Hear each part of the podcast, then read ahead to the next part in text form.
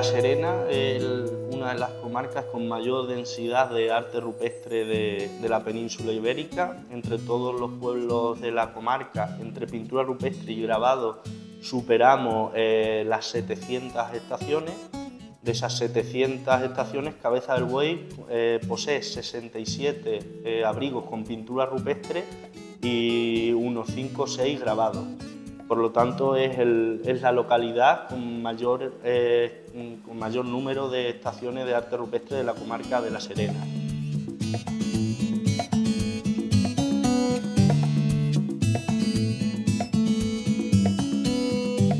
Turismo en Cabeza del Buey. Señalización turística inteligente en formato audio. Prehistoria y mundo antiguo la comarca de La Serena reúne unas condiciones idóneas para el asentamiento humano, que encontró aquí unas excelentes sierras que albergaban cuevas que servían como refugio, suelos aptos para la caza y la ganadería, algunas zonas óptimas para la agricultura y una red de arroyos de cierta entidad y un destacable potencial minero. Si estos factores son claves, también lo es la propia localización de la comarca. La extensa planicie de La Serena alcanza hasta la línea del Guadiana y del Zújar, donde discurre uno de los principales corredores de acceso natural desde el medio Guadalquivir al Guadiana Medio, a través del río Guadiato y de la comarca de los Pedroches, en la provincia de Córdoba. Los primeros registros de asentamiento humano en Cabeza del Buey son restos del Paleolítico, encontrados en las prospecciones de zonas inundadas por el embalse de la Serena. En lo que más destaca la prehistoria caputbovense es en el arte rupestre, contando en la actualidad con 67 enclaves con pinturas rupestres repartidos por la sierra de Tiros, Rinconada y Pedregoso. El arte rupestre que albergan las sierras de Cabeza del Buey se comprende en las etapas del Neolítico, Calcolítico y Edad del Bronce, entre el 4000 y el 1200 a.C aunque hay registros más antiguos de pinturas del epipaleolítico del año 7000 aproximadamente antes de Cristo y destacan las pinturas rupestres del Cerro Stanislao, Morro de la Venta, Valle de la Cueva, Abrigo del Águila y las del Olivar del Castillo de Almorchón. Casi la totalidad del arte rupestre que se realiza en Cabeza del Buey es arte rupestre esquemático. ¿Eso qué significa? Que la mayoría de las figuras representadas tienen un alto grado de esquematismo, por lo que eh, es muy difícilmente interpretable. A pesar de ello, se pueden distinguir figuras humanas, antropomorfos, figuras animales, zoomorfos, o eh, los conocidos como ídolos oculados o ídolos placas. Eh, recientemente eh, se ha descubierto en Cabeza del Buey un dolmen. Los dolmenes son estructuras funerarias que se hicieron en el periodo megalítico, también entre el neolítico final y el periodo calcolítico, aproximadamente alrededor del tercer milenio antes de Cristo. Y este dolmen ha sido parcialmente excavado, eh, se han encontrado eh, cuentas de collar, puntas de flecha, hachas, cerámica, restos humanos, eh, cuchillos de sile. todo ello compondría un ajuar funerario de, las personas que, se enterraron en el dolmen. El dolmen de Cerro Loboso posee una cámara y un corredor, compuesto por una serie de ortoestratos, grandes piedras hincadas verticalmente y orientando su entrada al este. Dentro del dolmen se han recuperado restos óseos humanos. Lo destacable del dolmen de Cerro Loboso de Cabeza del Buey es que está junto a dos estaciones de arte rupestre, eh, dos cabañas neolíticas, un grabado y un posible altar prehistórico lo que confiere una importancia desde el punto de vista arqueológico y de contextualización a ese cerro y a parte de la prehistoria de la comarca de La Serena.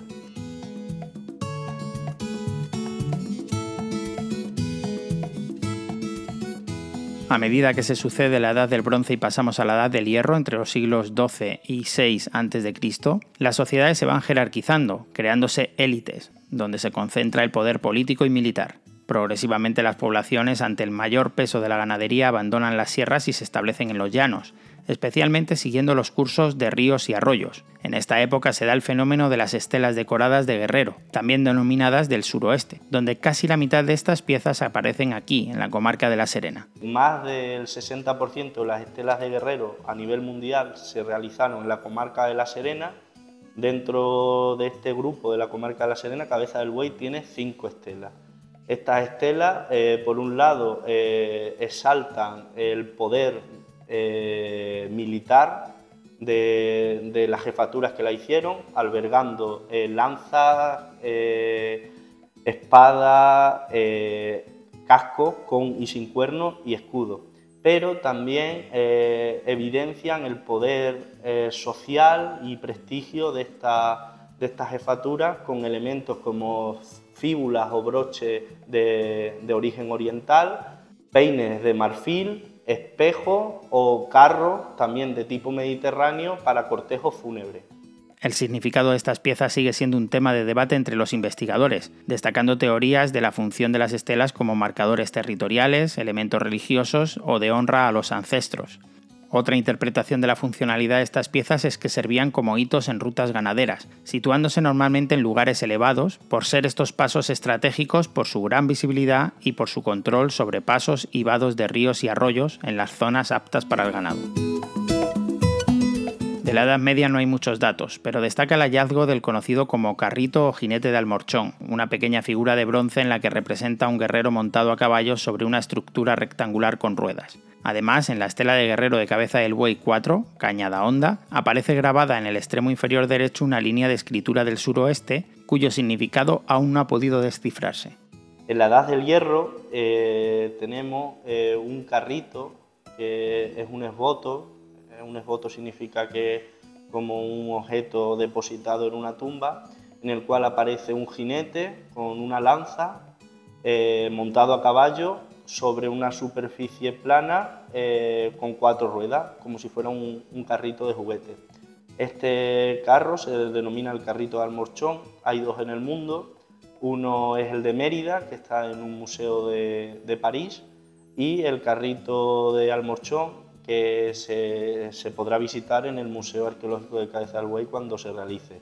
La historia de este carrito eh, eh, es, muy especial porque eh, la tenía la familia Los Martínez de la Mata y durante la Guerra Civil esa casa fue ocupada por la CNT y el hijo de, los responsables del jefe de la CNT lo utilizó como, como juguete. eso supuso que se perdiera toda la superficie pero para más INRI, durante un bombardeo de la aviación de la, aquí, en la Guerra Civil, en Cabeza del Buey, en la plaza de San Vicente, eh, cayó una bomba, al niño se le cayó el, carrito, el jinete, que parece un juguete, y eh, no fue hasta 1942, cuando se restauró la plaza, cuando se volvió a recuperar este jinete.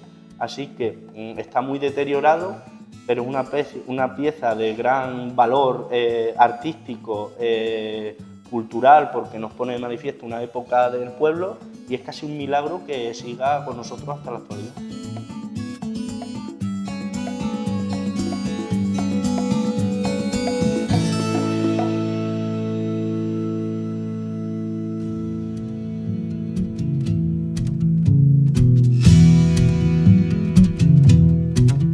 La época romana se reparten numerosos asentamientos por el término municipal, ligados en su mayoría a zonas mineras, zonas de paso y en las zonas del santuario de Belén.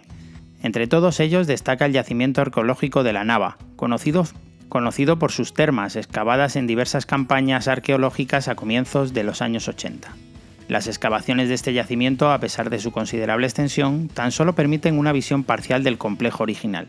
Los trabajos se centraron en tres ámbitos, pudiendo proyectar las plantas de una serie de edificios de grandes proporciones, destacando las termas. La parte residencial posee una planta notablemente más compleja, que integra un conjunto de habitaciones en torno a lo que parece ser un espacio abierto o peristilo de una domus, al norte destaca una gran estancia presidida por un muro curvo que podría identificarse como triclinium por su ubicación respecto al patio, su amplitud y la morfología absidada del fondo de la sala, propia de la arquitectura de las grandes casas romanas a partir del siglo III podemos encontrar numerosos mosaicos en las habitaciones de esta parte. El pavimento presenta una variedad cromática y complejidad mayor que la anterior, con dos composiciones distintas separadas por una cenefa blanca, una de octógonos sobre fondo azul que generan en sus ángulos pequeños cuadrados blancos oblicuos, y la otra de rombos y cuadrados que encierran elementos vegetales sumamente esquematizados, triángulos y elipses entrelazadas o nudos de Salomón.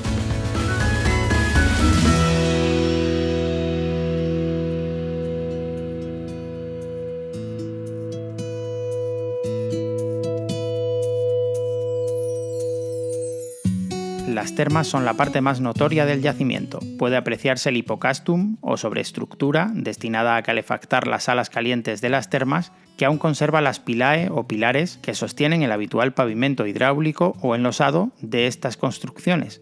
En el centro del conjunto termal se reconoce una gran estructura de planta cuatrilobulada que debió cerrarse mediante una potente bóveda sostenida por trompas.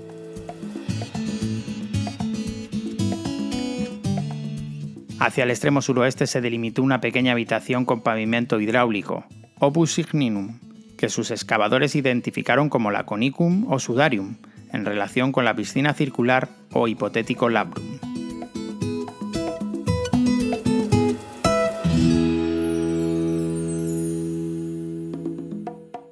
Una producción de Radio Viajera financiada en el marco del Proyecto para el Desarrollo de los Pueblos Inteligentes de la Junta de Extremadura y la Unión Europea, con el apoyo del Ayuntamiento de Cabeza del Buey.